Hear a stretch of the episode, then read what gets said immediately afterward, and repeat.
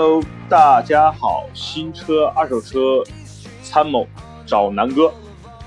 昨晚南哥刚更新了一期视频啊，是呃音频啊，是是南哥出差回来，然后讲了一下这个刚刚上市的标致五零八，南哥持续不看好啊。那今天呢，主要讲一讲涡轮增压的日常的维护，因为南哥之前开过几款车啊，比如说 V 呃 V 六的自然吸气的天籁，然后呢现在开的是 V 六的三点五排量的这个汉兰达。然后呢，身边还有朋友有 2.0T 的奥迪、1.8T 的帕萨特，还有 1.4T 的高尔夫，嗯，然后呢，还有这个 2.0T 的宝马三系。所以呢，正好结合目前我和身边这些朋友的日常的养护，然后咱们来对比一下自然吸气发动机和涡轮增压发动机的日常养护成本。那首先说涡轮增压啊，涡轮涡轮增压这个东西可能追溯到差不多十年前，就是差不多零五零六年前后啊。当时大众在国内推了一款神车，就是宝来 1.8T，当时号称这个上秒得了法拉利，下秒得了这个呃当时这个桑塔纳、捷达，对吧？这个国内的神车一经推出呢，马上就定义成了神车。那为什么？因为在 1.8T 的1.8的这个发动机爆发出了当时应该差不多2.4、2.5的这个水平，然后呢，当时国内这种技术又非常少，所以当时国人一看，哇，这个车这个发动机牛啊，相当于这个打了鸡血一样，是吧？所以呢，那个时候，呃，开始逐渐普及到大众的各个产品线。你想想，现在从 1.4T 的高尔夫，对吧？朗逸，然后呢？再往上到 1.8T 的帕萨特、迈腾，然后呢，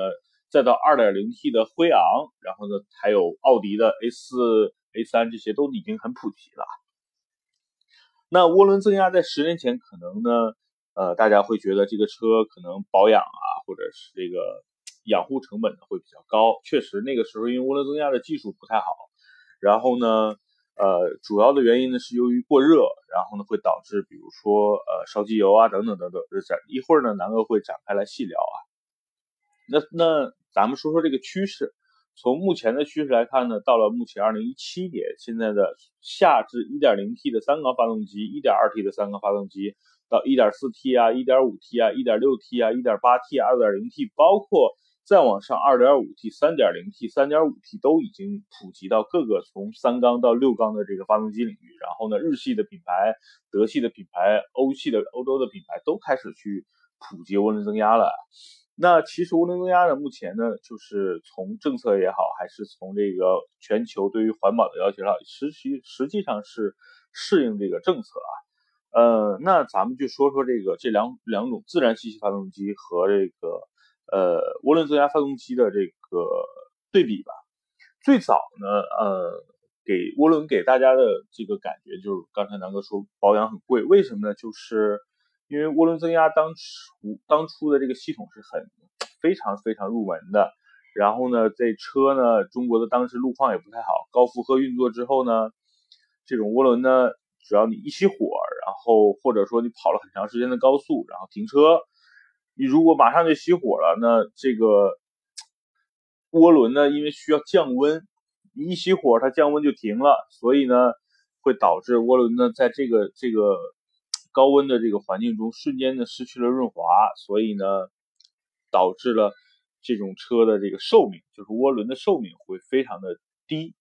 我记得当年我身边的一个朋友买一辆奔驰的 E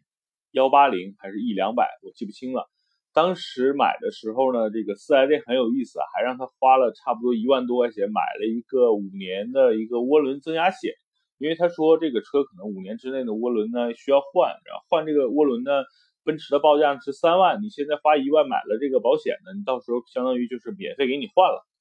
所以其实可以反映出那个时候大家对涡轮的信心都不那么足啊，所以呢，那个从涡轮保养是应该是从那个时候起。在这个日常的咱们老百姓的心目中，觉得涡轮可能会比较贵。呃，那其实到了目前啊，因为这个技术其实已经非常普及了，然后呃，目前比如说呃，很多车呢都是你在熄了火之后呢，它还会有一套冷却系统，比如说水泵的这种冷却系统啊，包括这个啊风扇的排风系统，它会继续的做工作，然后呢给这个涡轮进行散热。所以呢，目前在发动机就是目前普遍的涡轮增压发动机在正常使用的情况下，本身是不会存在这种技术。也就是说。目前的这个涡轮增压发动机的寿命基本上可以和你的车达到同样的一个水平，所以在这方面，比如说，呃，需要买一些涡轮险，目前南哥看了一些店，包括最近陪朋友买车，应该是不存在了啊。那第二个呢，就是，嗯，是不是所有的车，比如说，嗯，这个帕萨特，对吧？有。呃，不是帕萨特，比如说咱们举一个既有自然发动自自然吸气的，又有这个涡轮增压的车，假如呃高尔夫，对吧？高尔夫呢有普通的1.6升的自然吸气的发动机，还有呢 1.4T 的。那比如说昨天南哥说的这个标致啊，标致比如3008有自然吸气2.0的，也有呢 1.6T 的。别克很多车呢既有这个1.5自然吸气的，也有 1.5T 的。那这两种。同样的车型，然后这两种车在日常保养会有什么呃差别吗？实际上呢，我看了一下，对于这种发动机保养来说，可能日常主要就是这个呃换换机油，然后呢机油机滤就完了。那这两种机油机滤呢要求有一些不一样啊，比如说这个呃咱们就拿大众来举例吧。呃，正常情况下，自然吸气的1.6升的发动机，它对机油的要求不那么高。也就是说，你你用这种半合成的、全合成的，哪怕是这种矿物油，理论上都是没问题的。然后，嗯，但是呢，涡轮增压发动机的要求相对来说会高一点。为什么？因为涡轮增压发动机它的这个高温度、高转速，它需要这个。呃，润滑同样的也需要在这个耐高温啊，所以呢，就是最简单的理解就是它对耐高温和润滑的这种要求要比普通的发动机呢要求要高，所以呢，在给涡轮增压发动机保养的情况下，可能需要呃相对更标号更高，或者是更呃比如说全合成的机油，所以呢就会导致呃在机油方面呢。涡轮增压的车相对会比普通这种自然吸气发动机的车呢成本要高一点。就是拿同样一款机油举例啊，比如说，呃，咱们南哥经常买的就是嘉实多啊。那嘉实多呢分，比如说呃加护啊、极护啊，然后还有磁护。那磁护呢基本上就属于半合成的，极护呢就属于全合成的。然后高尔夫，比如说咱们拿1.6这种普通的车来举例啊。它可能加这种加护就行，就是嘉实多最入门的一桶四升的，差不多呃一百多块钱，差不多一百七八不到二百。然后呢，如果是嘉实多磁护，就是半合成的那款机油呢，呃是二百多一点一桶。如果是极护，就需要差不多三百块钱了。那 1.4T 和1.6升的发动机呢，加的其实都是四升的这种油，呃，那差距也就是一百块钱。对吧？你嗯，差不多一万公里，嗯，如果正常家庭每年跑的不那么多的情况下，可能一年也就保养两次，你这两次下来，可能也就差了二百块钱的这个这个费用。当然，有的人可能对对机油要求很高，他他普通的1.6升的发动机，他也用这种全合成的油，那理论上就不存在什么差异了。所以呢，就是这种呃四缸的小排量的这种涡轮增压和自然吸气的养护成本，实际上目前没有什么差距，呃。还有一种比较大的差距，就是目前南哥开这种车，其实可是有一些可比性的。比如说，呃，现在丰田的汉兰达是两款动力，对吧？一款是 V6 的3.5升的自然吸气发动机，还有一款呢是 2.0T 的四缸的那个涡轮增压发动机。那在保养层面上就会有一些差别了。同样的这种中型车，可能大家买机油呢都会买，比如说全合成的。那还是拿嘉实多极护举例，都是三百块钱一桶。但是，我我的汉兰达 V 六每次换机油，官方需求是六点三升，也就是说，如果买一升一桶的，南哥需要买七桶。那 2.0T 的这个四缸的涡轮增压发动机，它需要换的机油呢，官方指导是4.3升，也就是说需要五桶。那这个差别就出来了，就是差了两桶油啊。那按照一桶一百块钱的这个这个成本来算的话，那就是差了两百。哦，南哥算错了，一个是需要七桶，一个是需要差不多四桶，其实差了差差不多三桶油啊。所以，呃，每次的保养呢，就是可能多了就是这三桶油的钱，其他的其实都一样。所以呢，就是在机油方面，南哥来确定，就这两种发动机实际上成本差的并不多，你最多六缸跟四缸就是多了两个缸，所以你需要多两个缸的机油嘛。所以从机油这个方面，其实大家都可以去忽略了，但是有一个地方可能不太一样，就是火花塞，因为这个一般车可能六万公里啊、八万公里都会有需要你去换这个火花塞，那六缸和这个呃四缸就是多了两个嘛，那这这个上面会差一个百八十块钱的，呃，理论上也不是这么多，但是呢，就是大多数目前的车都是涡轮增压。这个四缸的车居多啊，所以呢，就是同样都是四个火花塞，那可能涡轮增压的这个火花塞要求的这个就是型号呢，可能比普通的稍微贵一点点，实际上差别也就不大了。呃，还有一点呢，就是变速箱了，那就是很多这种涡轮增压现在用的主流的变速箱都相对比较廉价的，都是比如说双离合，就是大众啊，还有这个通用啊，用的都是这种双离合啊。呃，其实我换过几次变速箱，然后呃变速箱油啊，呃，其实差别也不大，就是一桶油差不多两百块钱左右，然后呃换到变速箱里，然后不管是之前的天籁还是现在的帕萨特，包括汉兰达，呃差不多五万公里左右换一次，嗯，两种没什么区别啊。所以从就是日常的养护上来说，你看就是这几几大块机油，然后火花塞，还有一些比如说刹车油啊、变速箱油，那这些其实从账面上来看没什么差别啊，就是一个是机油的高低的这个这个选择，另外一个就是四缸六缸的一个选择，呃，所以从目前涡轮增压的这个相对技术比较完善，然后各个厂家很普及。呃，到目前自自然吸气的发动机其实已经开始逐渐逐渐的呃走非旗舰或者非主流的一个路线，其实它慢慢已经退化到了二线啊。所以呢，从养护上来说，涡轮增压发动机也不比目前呃这个自然吸气的发动机呃要贵。所以呢，就是成本方面，就是如果大家在纠结是不是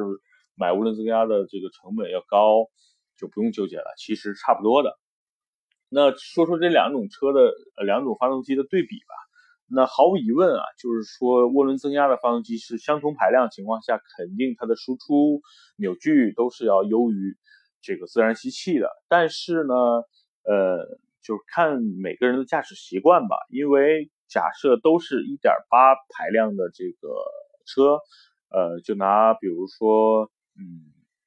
当年的1.8的桑塔纳，对吧？然后现在是1.8的这个 1.8T 的帕萨特，其实，在起步啊，然后这个溜车的时候呢，其实这两种动力输出是一样的，只是在加速的时候，因为有涡轮增压的介入，会提速啊，或者是这个超车呀，会相对来说会更加迅猛一点。呃，如果说你追求的就是一种自然驾驶，然后也不需要特别暴力的一些充沛的这个动力，那肯定是要买买普通的这个自然吸气的成本要低于呃涡轮增压，就是便宜嘛，很容易理解。第二呢，就是如果说你对大排量的自然吸气的车感兴趣，比如说南哥就是 V 六控，对吧？南哥会觉得 V 六的这个动力呢储备呢比四缸的涡轮增压要足，然后呢。呃，加速呢更有这个线性，然后呢，在这个呃高速啊或者什么超车呢，也不像这个涡轮增压，它会有一些啊突然间的介入跟这个这个这种突兀感，所以南哥还是喜欢这种呃自然吸气的平顺，所以这个东西就因人而异了。但是目前呢，从无论是从排量税啊，包括这个环保的一个要求，肯定是涡轮增压变成一个主流了。那说到这儿呢，南哥就推荐几款小排量、中排量的这个，呃，南哥觉得比较靠谱的车吧。这里边也包含一些目前市场上现在非常热销的一些车型啊。首先呢，从入门级的这个呃轿车上来说吧，就是呃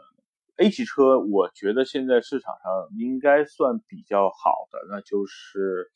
本田的这个思域啊，新思域现在是非常火，无论是美国还是国内卖的都非常好。因为呢，呃，本田大家知道是一向是以发动机特别靠谱出名，对吧？那目前的这个思域的 1.5T 的这个发动机也是目前四缸